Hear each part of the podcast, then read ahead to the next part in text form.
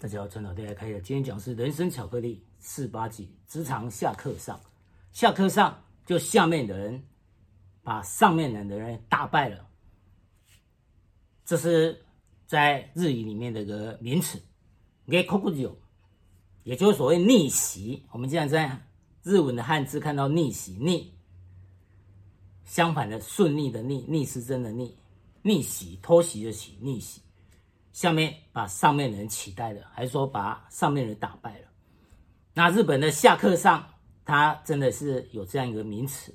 那在历史当中，由于像战国时代呢，那经常呢各方好汉逐鹿中原，那有能耐的人，你就可以取代任何上面的人。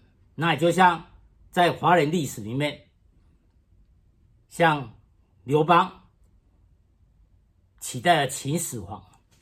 刘邦跟项羽，彼可彼可取而代之，我可以取代他。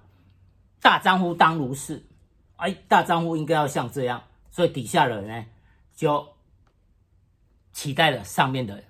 那当然是在军事的一个状况。而像韩国呢，以前的朴正熙总统还有卢泰愚总统，他当时呢，在率领他军队的时候。都上校少将，只不过那时候呢，他起兵，那直接杀到汉城呢，逮捕了当时的上将，所以他以一个上校还是少将去逮捕了一个上将，这就是所谓下课上。那在职场上真的可以这样吗？那我们有看过日记的半泽直树，他身为课长，但是后来却打败了。支店长等等，他的主管，他的高层，那下课上，在日本社会依然存在，也就是弱势的一方打败了强势的一方。但事实上，在职场上真的有这种状况吗？还只是记在眼而已。那日本的剧呢？日剧呢，实际上有它真实的一面，他们的一个。日剧呢，还是说他们的一个漫画，实际上经常呢会有专业的一个背景当顾问，所以他会把真实的一面呢说的非常深入。所以半泽直树里面说，下属的功劳被上司占为己有，上司的过错却是下属的责任。或许很多在职场上班族会有这样一个感觉，所以说到主管。不公平的一个待遇，那怎么办？那可能有些人呢，可能就跳槽吧。尤其在中小企业，中小企业呢，跳来跳去的一个比例非常高，也就经常接着说：“好吧，那我有更好的地方，还是我觉得我在这里彼此不合，那我就跳槽了。”那忍下去，有些会选择我熬下去，忍下去呢？这大部分呢，见。以所谓公营单位，因为公营单位呢，可能很多事情都年轻的人在做，而你只要习武熬成本，你就很轻松了。因为大部分的事情呢，那可能年轻人会承承担呢很多事情。然而你好像日本的连工序列，也就看你的年资，你不断的不断的升等，不断升等，像公务员高考一样，你本来是五职等。然后慢慢六职等、七职等，一直十职等，一直上去呢，你的薪水就越来越高。所以呢，有时候在公营单位，他就是努力爬上去，还是说就苟钱性命，一天过一天。但是他的钱呢，薪水仍然会不断的提升到一个等级。那假如可以透过考试的话，所谓升等考试，那他可以呢，更明显的呢。加薪，而且等级会升高，所以他一般而言呢，这就所谓铁饭碗，他比较不容易去离职。那还有所谓大公司，他觉得这个大公司很有保障，所以他不想去离职呢，他也可以跟他熬下去。所以到底是跟主管不合，受到不公平的待遇的时候怎么办？有可能下课上吗？所以这是要看状况的。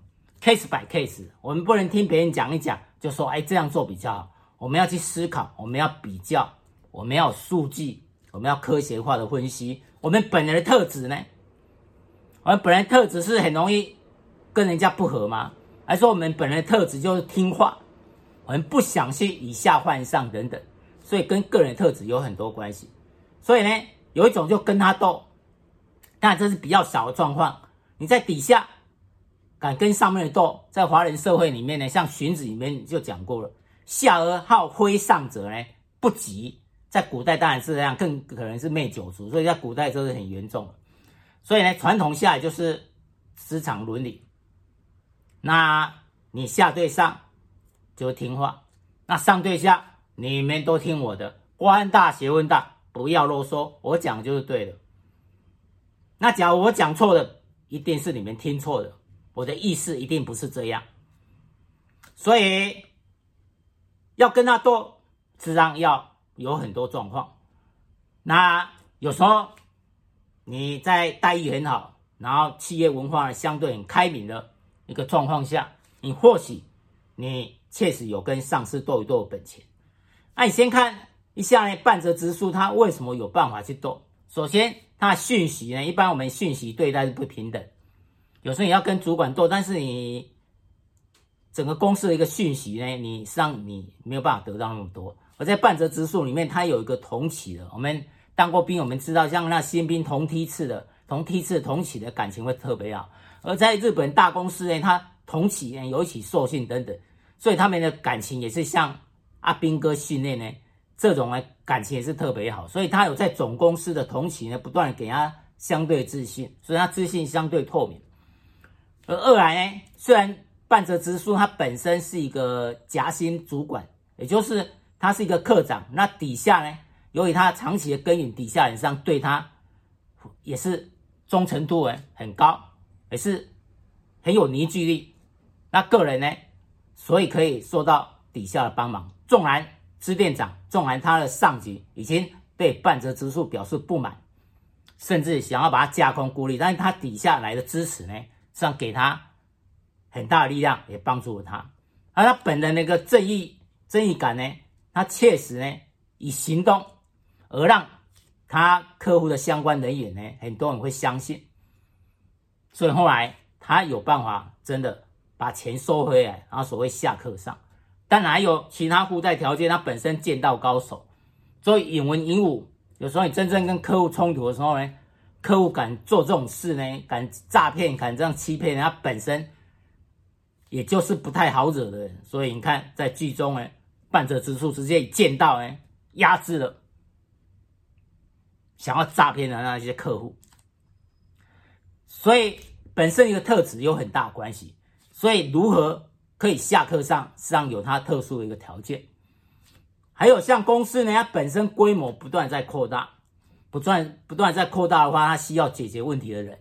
所以这时候呢，你有办法帮老板还是高层解决。公司所面临的问题，那你可以对你的主管呢，你可以不听他的话，甚至不理他，因为你做的是老板事，你解决的是公司的问题。所以这时候你可以明显的，你可以下课上。所以要看相对公司那时候的一个状况。那今天假如公司呢正在缩小规模呢，你只能听话。你不是听话，你就跳槽，因为你不听话。就是死路一条，等着被 fire 掉。因为公司正在缩小规模，这时候正要裁员，主管的权力很大，所以他可以裁哪些人呢？那刚好搭顺风车，直接把他不喜欢的人就裁掉了。所以是不是可以下课上？要看真实的一个状况，在职场上，在历历史上，我们都可以看到。我们来看毛泽东。毛泽东他不是一生出来就是一个一个中共的领导人，他以前是土生土长的湖南人，湖南的湖南省的湘潭的人呢，他是国小的老师，而中共呢党内的高层呢，实际上都是从莫斯科从苏俄流血回来的，所以呢，他们掌握了权力，而毛泽东跟他们的想法不一样。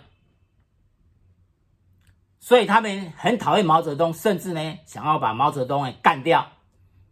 那毛泽东那时候又很不得志，然后又生病，所以他们想要把他送到莫斯科去治疗，顺便把他软禁，甚至想干脆就把他杀掉。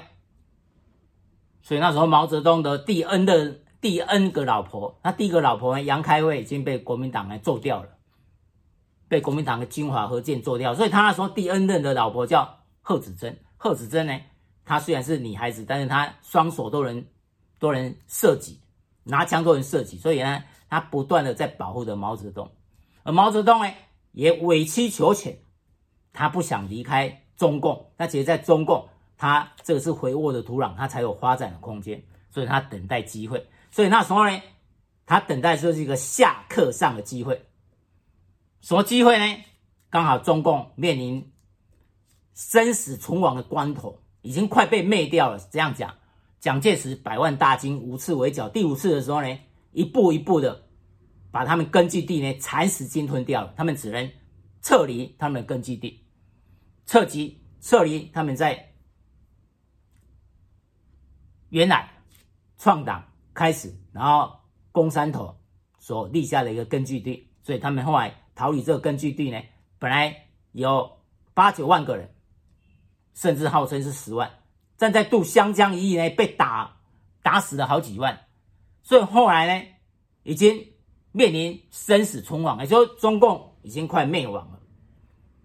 这时候下课上的机会来了，毛泽东开始串联，他说这样不行，一定要有新的战斗方法才可以打败国民党，打败蒋介石。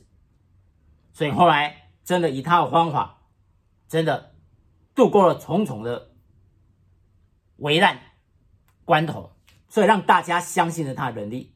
像周恩来就是很相信他，周恩来本来是。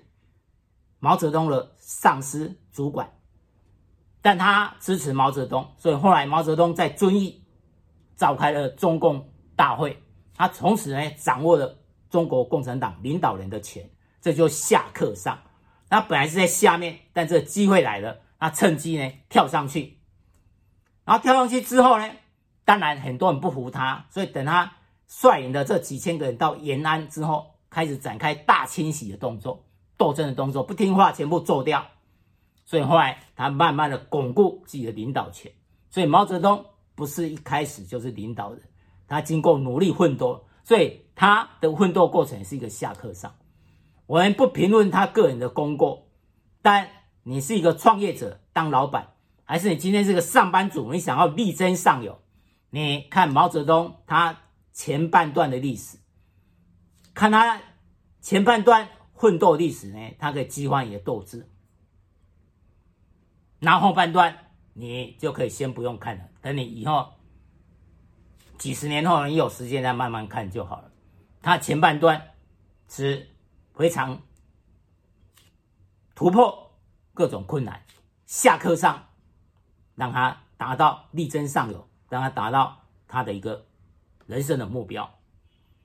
所以要选择。要跟主管斗吗？大部分的人呢听话，因为看事办事呢，不要跟自己的主管斗，因为主管呢，他可以决定你的日子好过不好过。他要让你不好过很简单，我拿一个不好的案子给你做，让你累死，我又不给你忍。然后甚至呢，有时候派一个人在你旁边，但那个人不做事，他只是在监视你，你气都气死了。然后去客户那边，他的地位比你高。所以他想尽各种办法让你，让你过得非常不愉快。然后接下来呢，你做累得要死，他又给你嫌，不断嫌你，你你怎样怎样啊，哪哪边怎样啊，然后不断的不让你呢喘一口气。你纵然在那边看电脑，然后不断的一个头呢伸进来，看你在干什么，就让你感觉呢随时都有压力存在，你随时没办法轻松一下。你就是你在公司的每分每秒，你都要做公司的事情，但原则上是如此。但是一般人可能做不到。有时候我们想轻松一下，可能想要划个手机，但在这种主管之下，你不可能。他随时呢在监视着你，你会感到很不舒服，那一种被监视的那种压力，一颗头突然间冒出来在你前面，然后接下来呢，在不断的架空你。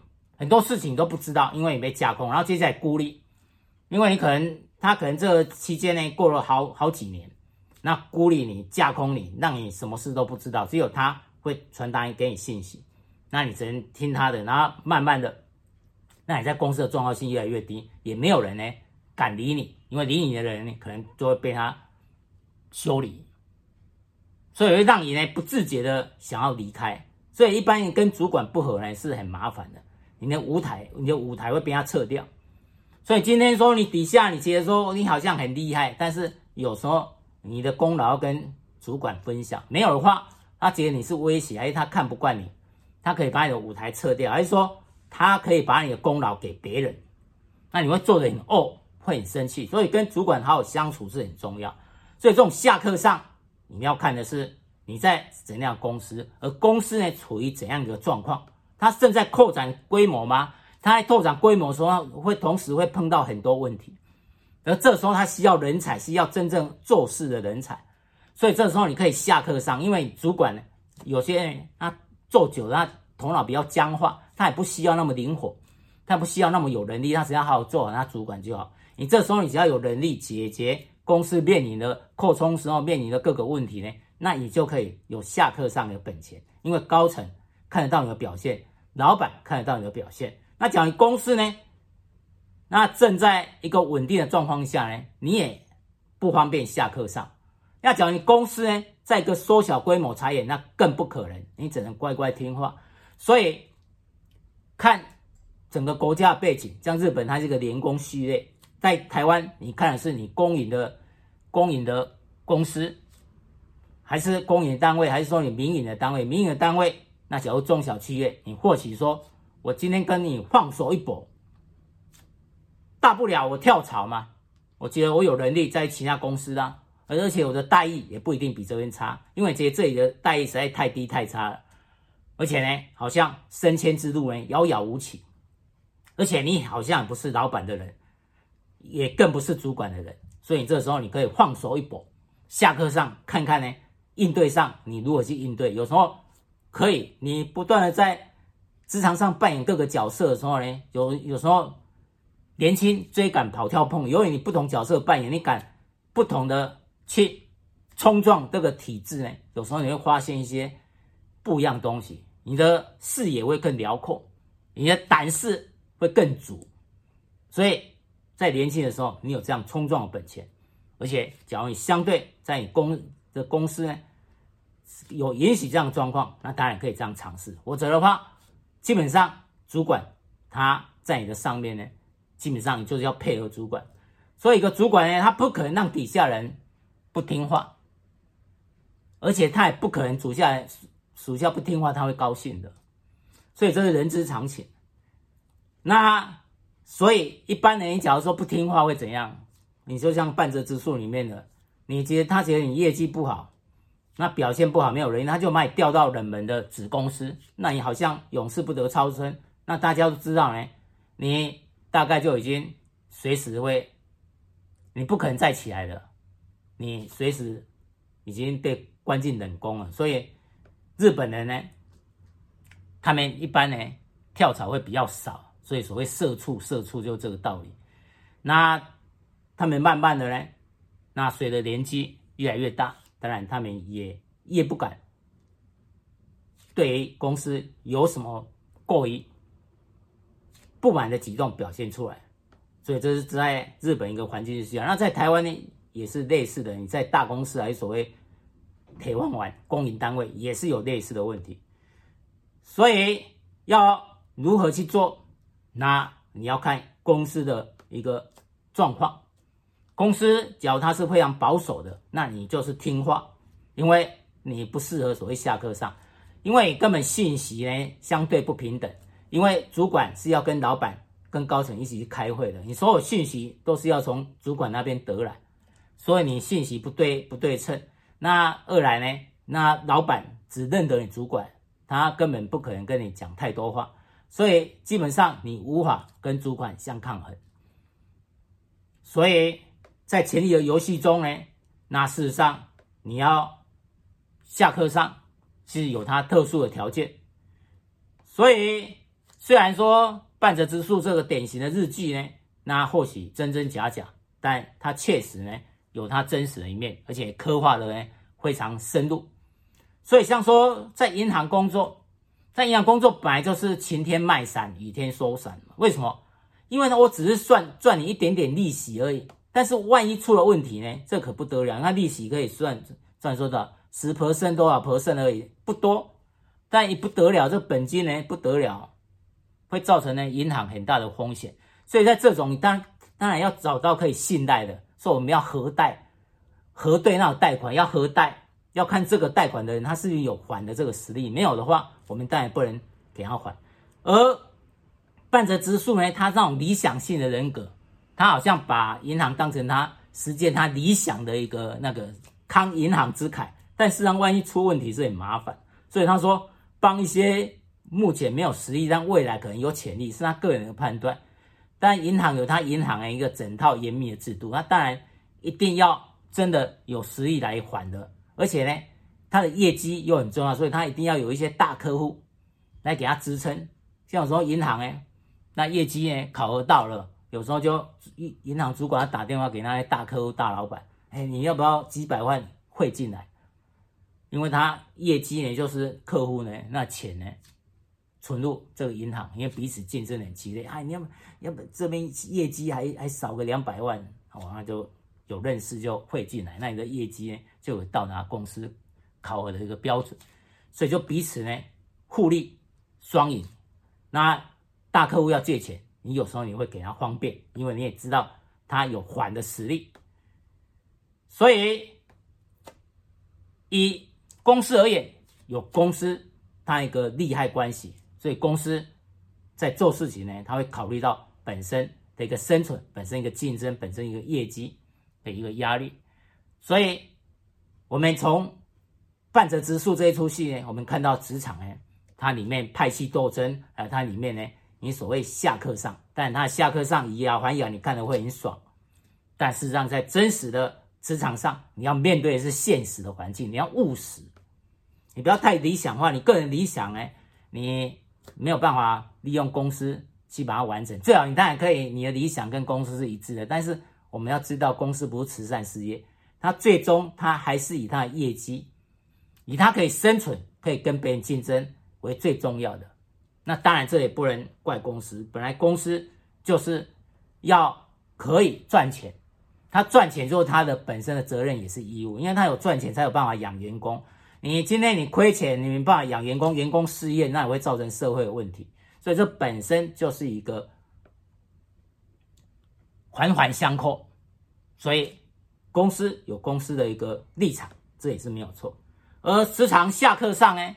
人家说朝中无人莫做官，所以我们跟上面联系是很重要。你今天你可以不被主管孤立还架空，你假如你上面高层有人，那他会照顾你，他讲一句话呢，比你呢努力了很久还有用。所以说朝中无人没没有不能做官呢，就是指的就是你要有人帮你说话，高层帮你说话。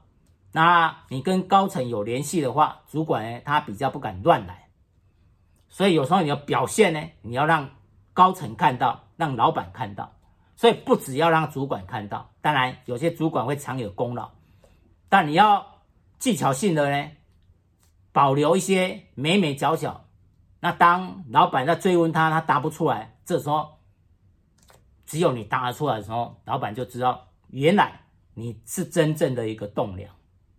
那有些聪明老板呢，是让他只要看案子说，哎，为什么这十个案子，那你负责的案子呢，三个案子都赚钱，其他七个案子就亏钱，所以这个单位，大家知道你这个人很优秀，可以承担重责大任，因为你负责案子都赚钱，其他七个都亏钱。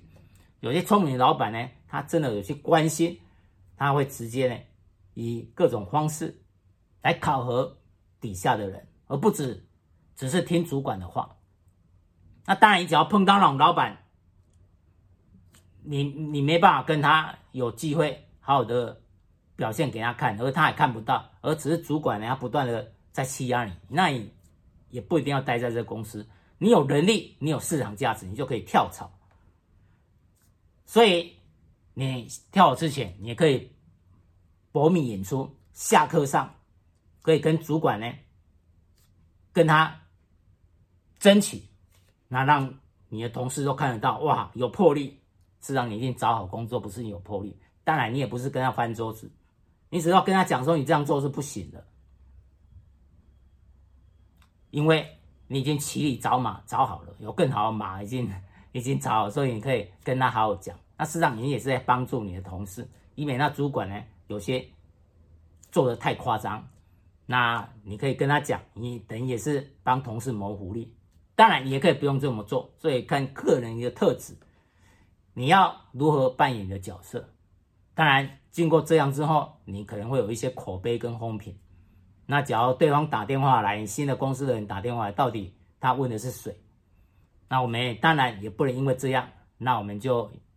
好像什么事都不敢做，所以有时候看你扮演角色，有时候看公司一个状况，我们不一定要一百分之百的听上司主管的话，我们有时候也要勇于向上管理，勇于跟他沟通。当然，下对上的沟通呢，经常是非常不容易的。那除非你相当有实力，除非你对公司呢很有贡献。让他不得不听。那本身当主管的人呢，当底下要下课上的时候，那我们要如何去应对？有时候有些属下呢，他讲话很直，我们听着就很火大。不跟他讲话，则一跟他讲话，我们要赶快吃降血压药。那这种属下，我们要看他，他只要有特殊才能，我们没办法，我们只好跟他好好的沟通，跟他应对。那有些属下他是意见领袖，他一个人呢可能是好几个人。那有些属下他可能是高层，有人帮他讲话的，还是说派系等等。所以有时候我们都要看他背后是哪一尊，那背后那一尊呢才是重点所在。那脚没有，他什么都没有，还整天在那呛虾，那好，拜拜，再见。你我们这里呢？那小庙容不了大神，你是大神，你到其他地方去吧。当然，假如他没有什么贡献，又不听话，又整天呛虾，又想要下课上，你就先让他滚了吧。所以，身为主管，你看下课上这个状况，你就可以因各个人事时地物的不同而来处理。但今天，假如我们跳槽空降到一个地方去，有些资深的老鸟。他眉眉角角知道，当然我们要应对他的时候要小心。我说有些直接跟你呛下，呛你非常不舒服，你当场就是想要跟他翻脸，然后呢，很快你想要把他 fire 掉的时候，好，或许或许你真的可以把他 fire 掉，但他在这公司已经有一阵子了，他有他的一群人，当你快了掉他之后，跟他本来很好朋友可能会想办法来对付你，你可能。在这新的天地呢，你还没有那么熟悉的时候，你要注意这种副作用。所以有时候不要莽撞行事。当你到一个新的地方，你现在想要跳槽，那一切重新开始的时候，你虽然身为主管，但你要注意，这时候要倾听底下的意见，要让属下、让底下人觉得你是个好主管，然后你也要展现你的专业能力。展现各方面能力，让他们可以佩服你，这样你才可以慢慢的带他。所以恩威并施，在熟悉之后，可以慢慢的把它实行出来。但刚到的时候，还是要以忍耐为重，先摸清楚状况再说。所以有时候所谓下课上，你看贾博士他是一个老板，他在苹果电脑。他是一个老板，结果他被坏了掉了。一个老板被自己创业公司坏了掉了，这是有的事情。他在外面十几年，后来经过这样的历练呢，他再回到苹果电脑呢，那整个视野更辽阔的。所以有时候塞翁失马焉知非福。那当然这是一个下课上时，也就底下联合起来呢，把老板 fire 掉。所以有时候纵还是老板。也要小心应对底下人，何况是主管呢？所以，我们身为主管，我们对底下意见，我们要重视，我们要知道说怎样去应对。或者你让他抓到你的把柄的时候，有时候我们也不好做事。我们本身只要有把柄落在人家手里，那我们声音讲话声音也大不起来。所以职场下课上，不管是我们对上还是我们的部署对我们，那彼此在互动上，我们都要避免这种状况一个产生。所以在做任何事情之前，那要看本身的特质，要看现在公司处于哪种状况，我们的公司是哪一种公司，那我们在应对上，我们才能采取比较正确的一个应对。那基本上好来好去，在职场上你有办法好好的展现自己的能力，还有自己的舞台，那实际上这样是很幸福的。那真正下课上这三个字，实际上是蛮刺激的。不管你今天身为主管，你身为主管，你也不喜欢底下的下课上，而你上面主管高层也不希望你来对他下课上。所以同理心呢，我们去看上看下，那我们是承上启下，那我们好好了解，那以同理心呢去了解的话，那大家彼此相处上呢，可以就减少摩擦的一个发生。以上陈老师来开讲，职场下课上，谢谢。